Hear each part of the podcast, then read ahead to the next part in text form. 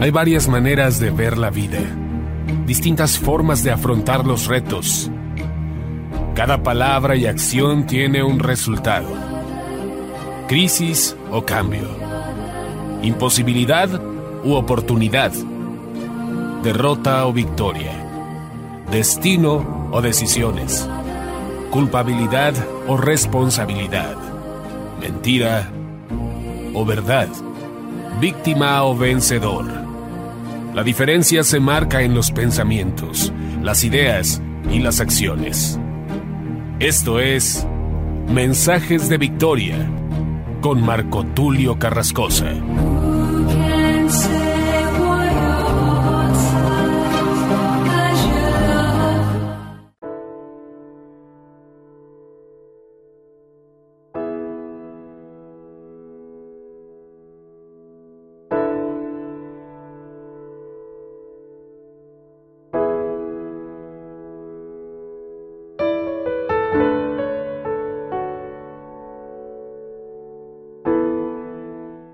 Bendiciones a todos, es un gran gusto poderles saludar nuevamente a través de la radio, a través de internet y poder llegar hasta sus hogares para compartirles el poderoso mensaje de la palabra de Dios. Este día es un día muy especial y quiero hablarles de un tema muy apasionante, muy llamativo, con un gran contenido, no solamente en la Biblia, sino también en el ámbito científico, en el ámbito natural, en el ámbito social, en el ámbito del liderazgo quiero hablar acerca de este tema tan importante que lo he llamado la visión. Esto es tema de conferencias, de líderes, de empresarios, de entrenadores, bueno, inclusive de políticos. La visión es un tema muy importante y este tema forma parte de la serie Transformación Generacional. Hoy estamos con el episodio número 28. Hoy quiero hablarles acerca de la visión no sin antes orar a Dios para que sea Dios quien nos ayude a compartir la palabra, a llegar hasta tu corazón, a que puedas recibir esta palabra de bendición y que podamos cumplir con lo que Dios nos ha mandado, a predicar su palabra, anunciar el mensaje y cumplir con la gran comisión. Oramos al Señor. Padre amado, te doy gracias en el nombre de Jesús por tu palabra por tu presencia, por lo bueno que tú eres con nosotros. Señor, te pido perdón por mis errores, por mis faltas, por aquello que me impida cumplir con lo que tú estás demandando de nosotros. Te pido, Señor, que me ayudes a completar tu obra, a ser un hombre de valor, un hombre de visión, un hombre de liderazgo, un hombre que marque la diferencia en este tiempo. Bendice a los oyentes, bendice a los hombres, mujeres, jóvenes, niños, ancianos, todos los que escuchen este mensaje, Señor.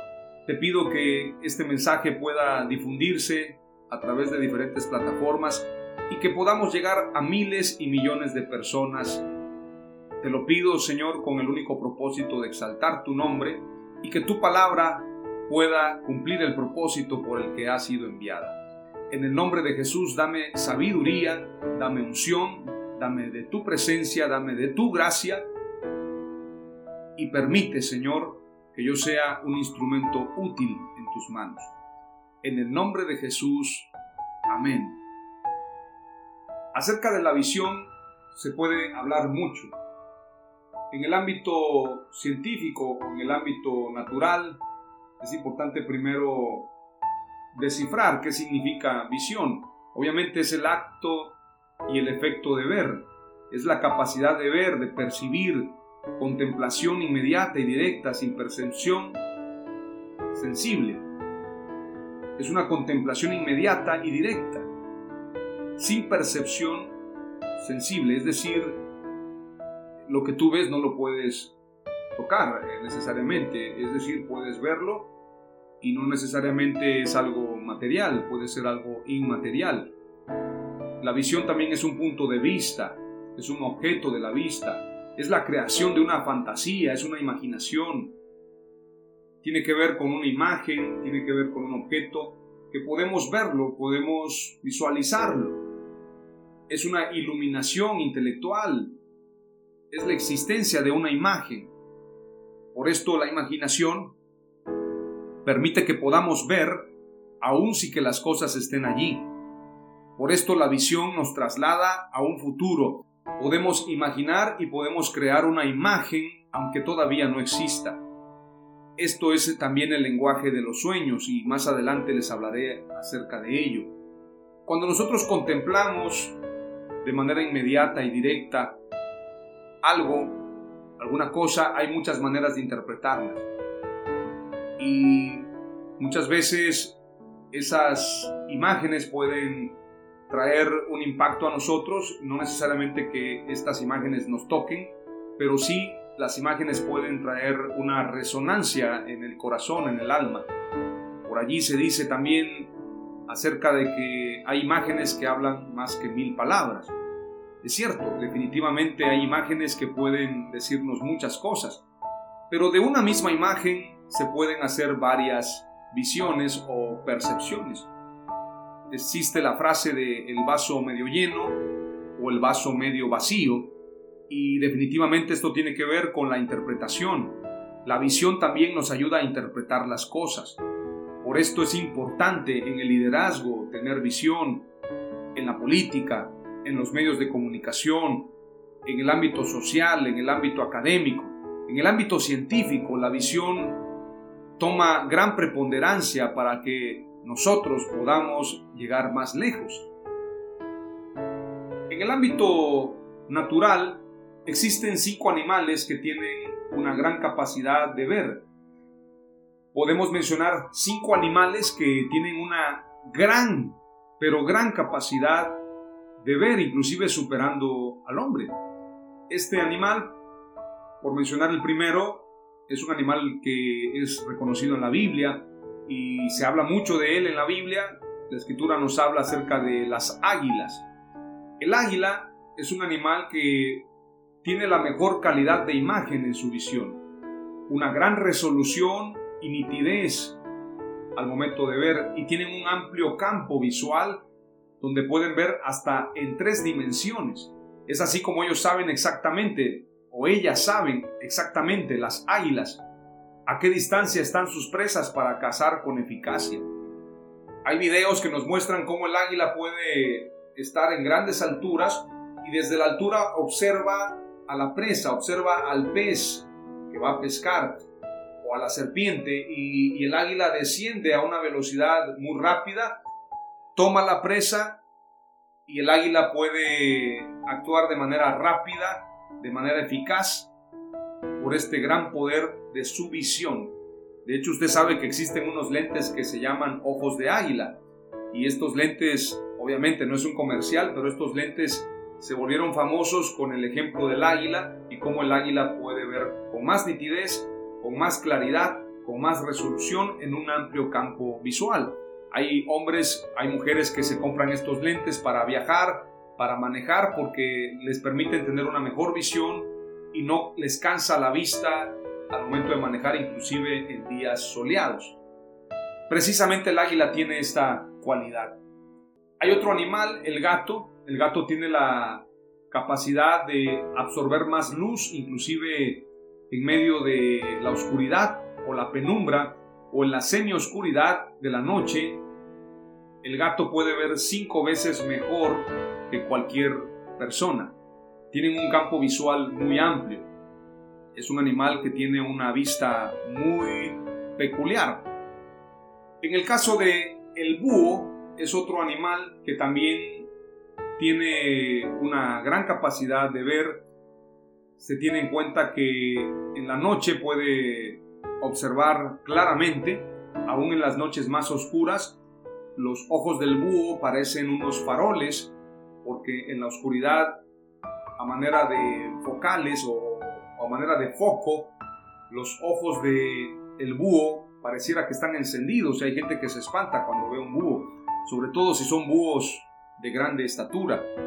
Pero el búho precisamente en la noche puede observar para cazar, para volar y aún para protegerse de sus depredadores. El búho tiene esa capacidad, por eso muchos abogados, gente de la política, gente que busca tener un liderazgo, Utilizan precisamente la imagen del búho porque lo consideran un animal muy inteligente, muy sabio, aunque creo que toda la naturaleza es sabia e inteligente. Hay otro animal que es el camaleón. El camaleón también tiene una forma de ver aún en 360 grados. Pueden observar objetos en, en diferentes lugares y pueden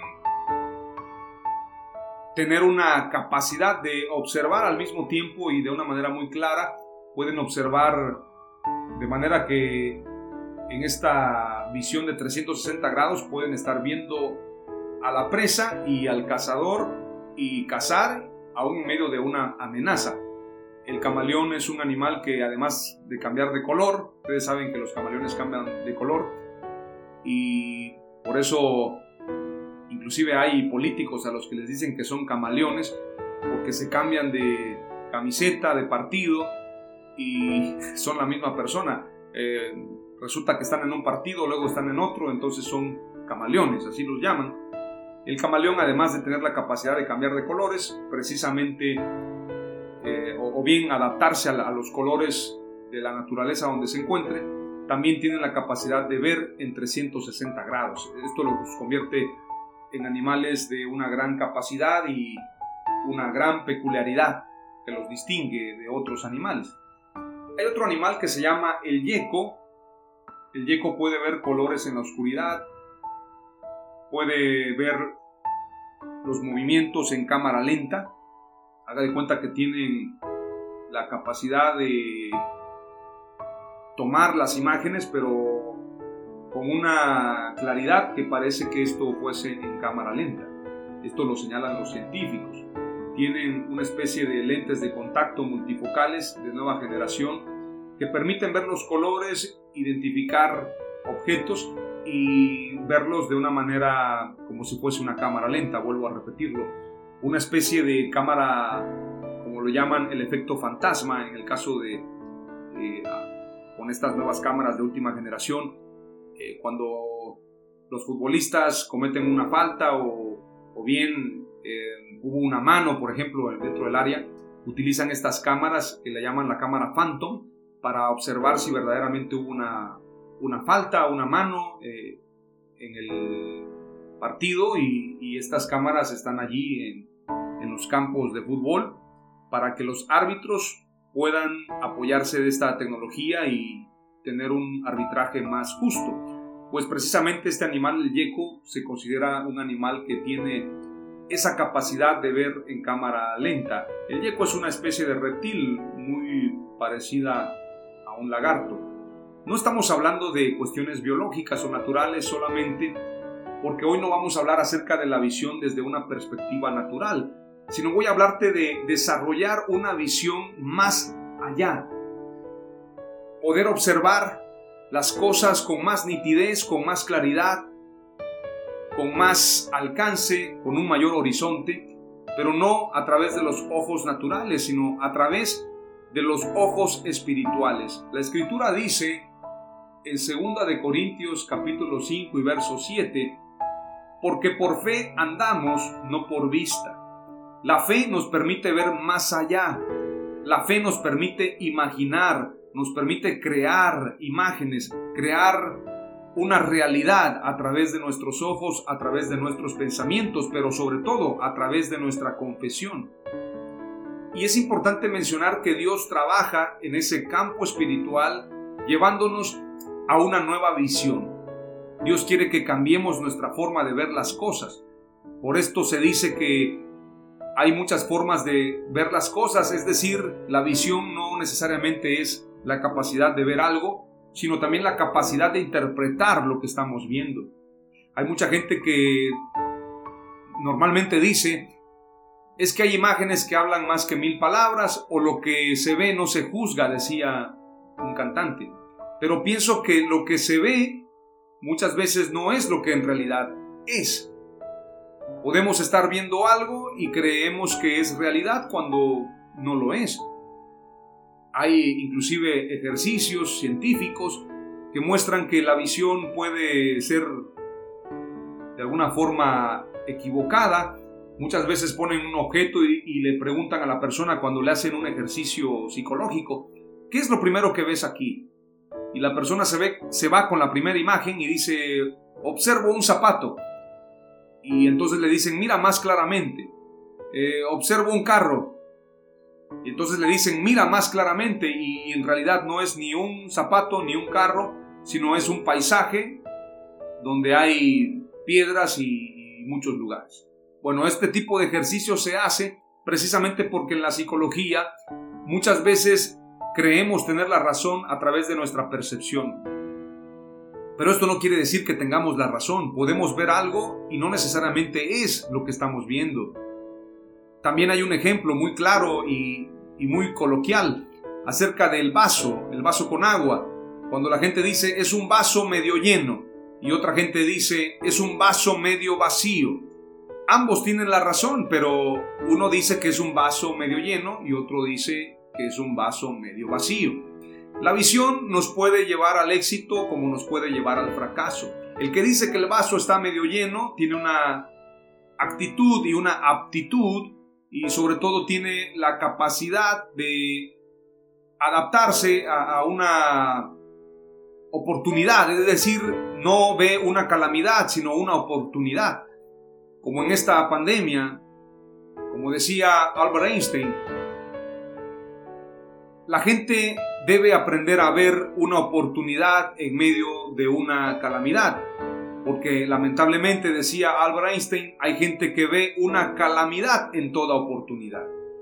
Observemos oportunidades en las calamidades y no calamidades en las oportunidades. Esto es una forma de ver las cosas. Veamos con optimismo, veamos con entusiasmo, veamos las cosas desde la perspectiva de Dios porque Dios llama las cosas que no son como si fuesen. Dios quiere que cambiemos nuestra manera de pensar. A veces tenemos inclusive una mala percepción de nosotros. Hay gente que dice es que yo no puedo lograrlo, es que yo soy un fracaso, es que yo no puedo, es que a mí me dijeron que soy lento, a mí me dijeron que yo no tengo la capacidad de cantar, me dijeron que no tengo la capacidad de predicar, me han dicho que soy malo en los negocios, nada me funciona la persona está teniendo una mala percepción acerca de él. Y este mensaje que lo vamos a desarrollar en dos episodios acerca de la visión, más adelante te voy a hablar también acerca de, de esta capacidad que Dios nos da de, de ver las cosas, de ser de un espíritu diferente. Voy a hablarte primeramente en esta primer palabra clave acerca de de lo que dice Génesis 15, verso 5. Cuando Dios llama a Abraham, le invita a tener una mejor visión y alcanzar sus sueños. Génesis 5 dice la palabra de Dios, lo llevó fuera y le dijo, ahora mira al cielo y cuenta las estrellas, si te es posible contarlas. Y le dijo, así será tu descendencia. Génesis 5 Mire cómo Dios trabaja a través de la visión. Dios saca a Abraham de su aldea, de sus limitaciones. Seguramente en esa aldea él estaba limitado, él veía a su esposa, se veía a él mismo como un hombre viejo y seguramente había perdido la capacidad de soñar y la capacidad de creerle a Dios por cosas grandes. A mí me pasó muchas veces y lo digo con cierta vergüenza. Muchas veces yo viajé a, a otros países. En una ocasión recuerdo regresando de Houston de una gira y habiendo predicado en iglesias de pastores reconocidos y teniendo la oportunidad de poder interactuar con gente de mucho éxito en Estados Unidos en un evento donde hubieron políticos, hubieron gente de gobierno, llegaron del partido republicano y del Partido Demócrata. Estaba allí eh, un líder también que agremia a miles de iglesias en Estados Unidos y teniendo una plática con ellos y después de observar el alcance y la capacidad que Dios me otorgó de poder hacer estas estas amistades, estas alianzas, estas conexiones espirituales, tenía en mi mente muchos proyectos y quiero confesarlo. Regresando del viaje, después que llegué a mi casa y observé mis limitaciones, sentí un poco de tristeza, desánimo y una angustia de saber que hay muchas cosas que yo no las podía cambiar.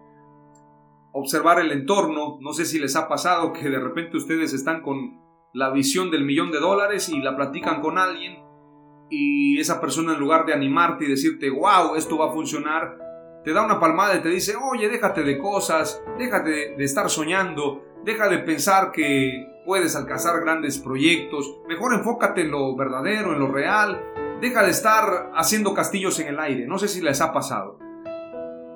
A mí tal vez no me pasaba de esa manera, pero llegando a mi casa observaba las limitaciones, problemas, las situaciones del día a día y entonces yo pensaba, ¿para qué estoy soñando tan grande si estoy tan limitado? Y yo le hacía ese reclamo a mi gente, a la gente cercana a mí, diciéndoles, necesito que me apoyen para alcanzar grandes proyectos, no que me hundan y que me echen abajo en los sueños. Y muchas veces lo intenté, muchas veces lo logré, pero otras fracasé también porque en lugar de observar a Dios, observé las limitaciones. Ustedes recuerdan cuando el apóstol Pedro estaba caminando en las aguas, dicen que, y viendo los fuertes vientos, Pedro comenzó a hundirse. Algunos dicen que los vientos no se ven, pero el apóstol Pedro los vio. Seguramente lo que él veía era cómo las olas se movían y cómo la embarcación se movía, cómo había una tempestad. Observando los vientos, Pedro pierde la visión. En lugar de ver a Jesús, como dice la escritura, puestos los ojos en Jesús, el autor y consumador de la fe. En lugar de ver a Jesús, observó los vientos y Pedro comenzó a hundirse. Abraham, Dios lo saca de su aldea para que observe las estrellas. Mira el cielo y cuenta las estrellas si te es posible contarlas y le dijo, así será tu descendencia. Es decir, Dios no solamente le cambia la manera de pensar, sino le cambia la visión y a través de la visión viene un nuevo pensamiento. Lo que tú y yo tenemos que hacer es cambiar nuestra visión, cambiar nuestra percepción, cambiar nuestro molde, nuestra óptica, los lentes que traemos, quitarnos esos lentes de la mediocridad, del fracaso, de la desolación, de la tristeza y ponernos los lentes del éxito, los lentes de la pasión, los lentes del amor, los lentes de Dios para poder ver conforme a lo que Él ve. Como dice este canto que cantaba Jaime Murrell, en paz descanse, nuestro amado hermano y amigo Jaime Murrell, ayúdame a mirar con tus ojos, ayúdame a ver como tú ves. Por eso es importante como lo señala Génesis 15:5, le mostró las estrellas del cielo y le dijo, mira las estrellas y las puedes contar, porque así será tu descendencia. Primer palabra clave, la visión nos permite ver más lejos. La persona que tiene visión alcanza a ver más allá de las cosas. Y no te quedes pensando que hablar de visión es solamente lo que ves. Hablar de visión es hablar de la capacidad de ver conforme a lo que Dios ve que Dios nos permita ver grandes cosas en este 2021, tener visión clara de lo que Dios quiere hacer. Vamos a irnos ahora a la segunda palabra clave y ahora nos vamos a ir al libro de números, números capítulo 13, verso 1 al 33. Y en este caso eh, voy a compartirles la escritura acerca de lo que Dios quiere enseñarnos a través de la escritura hablando de la visión. Este pasaje nos habla de tener un mayor alcance y quiero leerte en base a lo que dice Números, pero también te voy a leer en base a Deuteronomio aunque pensándolo bien, voy a leerlo primero el verso 1 de números 13 y luego me voy a ir a Deuteronomio. Números 13, verso 1 dice, el Señor le dijo a Moisés, quiero que envíes algunos de tus hombres a explorar la tierra que estoy por entregar a los israelitas, de cada tribu enviarás a un líder que la represente. Esta palabra explorar tiene que ver precisamente con hacer una exploración profunda. Explorar no es solamente ver, explorar es escudriñar. Explorar tiene que ver con profundizar, recorrer un lugar, la exploración es el acto de buscar con el propósito de descubrir información o recursos. La exploración es necesaria para reconocer, registrar, averiguar, inquirir con diligencia una cosa o lugar, examinar a detalle. Entonces lo que Dios le está diciendo a Moisés es, manda a exploradores que reconozcan la tierra. Y en Números capítulo 13, verso 1, nos habla de quiénes son los que fueron a esta expedición. Vamos a ir ahora a Deuteronomio. Y en Deuteronomio nos habla acerca de esta gran expedición que realizan no solamente Moisés, no solamente Moisés, eh, también van allí con él Josué y Caleb y otros grandes hombres esto es en Deuteronomio capítulo 1. Deuteronomio 1, verso 19 dice, Y salidos de Oreb anduvimos todo aquel grande y terrible desierto que habéis visto por el camino del monte del Amorreo, como Jehová nuestro Dios nos lo mandó. Y llegamos hasta Cades Barnea, entonces os dije, habéis llegado al monte del Amorreo, el cual Jehová nuestro Dios nos da. Mira, Jehová tu Dios te ha entregado la tierra, sube y toma posesión de ella. Como Jehová el Dios de tus padres te ha dicho, no temas ni desmayes. Y vinisteis a mí todos vosotros y dijisteis, enviemos varones delante de nosotros que nos reconozcan la tierra, y a su regreso nos traigan razón del camino por donde hemos de subir, y de las ciudades a donde hemos de llegar. Y el dicho me pareció bien, y tomé doce varones de entre vosotros, un varón por cada tribu, y se encaminaron y subieron al monte y llegaron hasta el valle de Escol y reconocieron la tierra. Y tomaron en sus manos del fruto del país y nos lo trajeron y nos dieron cuenta y dijeron, es buena la tierra que Jehová nuestro Dios nos da. Sin embargo, no quisisteis subir, antes fuisteis rebeldes al mandato de Jehová vuestro Dios. Y murmurasteis en vuestras tiendas diciendo, porque Jehová nos aborrece, nos ha sacado de tierra de Egipto, para entregarnos en manos del amorreo para destruirnos. ¿A dónde subiremos? Nuestros hermanos han atemorizado nuestro corazón diciendo, Este pueblo es mayor y más alto que nosotros, las ciudades grandes y amuralladas hasta el cielo, y también vimos allí a los hijos de Anac. Entonces os dije, no temáis ni tengáis miedo de ellos. Jehová vuestro Dios, el cual va delante de vosotros, él peleará por vosotros conforme a todas las cosas que hizo por vosotros en Egipto delante de vuestros ojos. Y en el desierto has visto que Jehová tu Dios te ha traído como trae el hombre a su hijo, por todo el camino que habéis andado hasta llegar a este lugar. Y aun con esto no creísteis a Jehová vuestro Dios, quien iba delante de vosotros por el camino para reconoceros el lugar donde habíais de acampar con fuego de noche para mostraros el camino por donde anduvieseis y con nube de día. Con fuego de noche, como lumbrera, y con nube de día para protegerlos del sol. La escritura dice también que ellos declararon que a su parecer eran como langosta. Eran como langostas, dice el pasaje.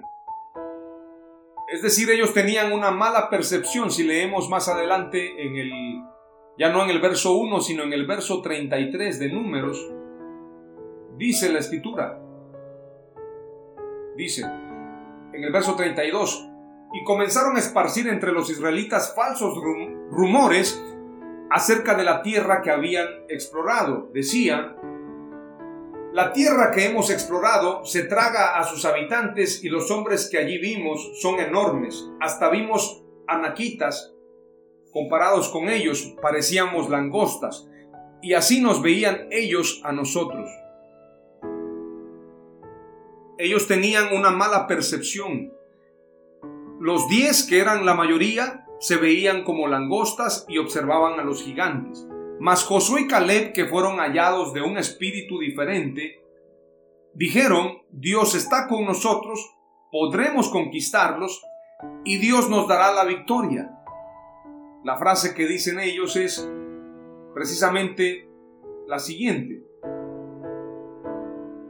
Es buena la tierra que Jehová nuestro Dios nos da.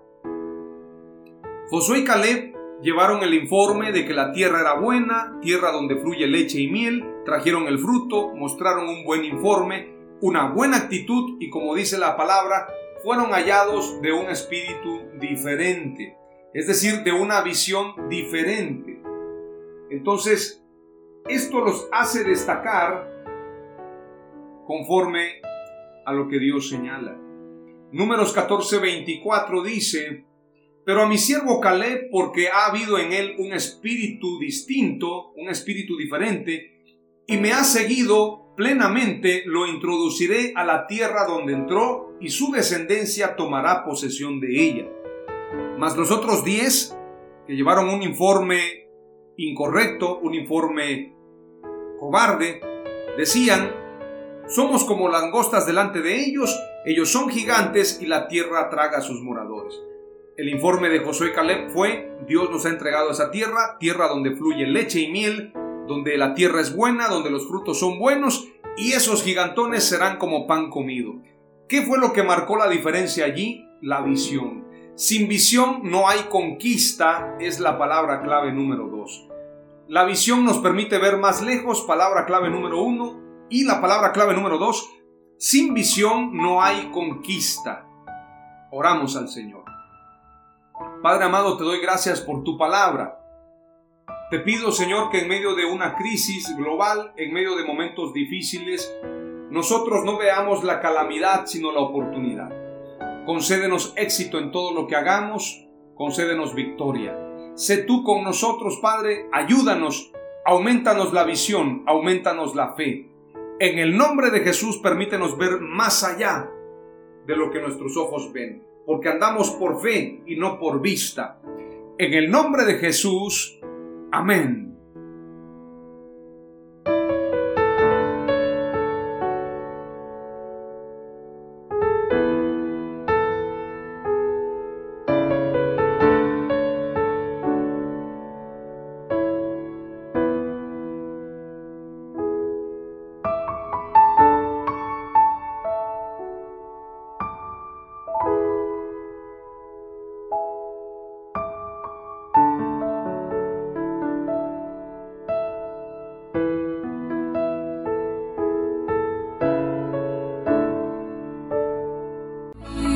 Esto fue Mensajes de Victoria con Marco Tulio Carrascosa. Gracias por escucharnos y seguirnos en nuestras redes sociales. Si deseas invitarnos a tu ciudad, escríbenos por inbox o al WhatsApp 961 66 882 99 961 66 882 99.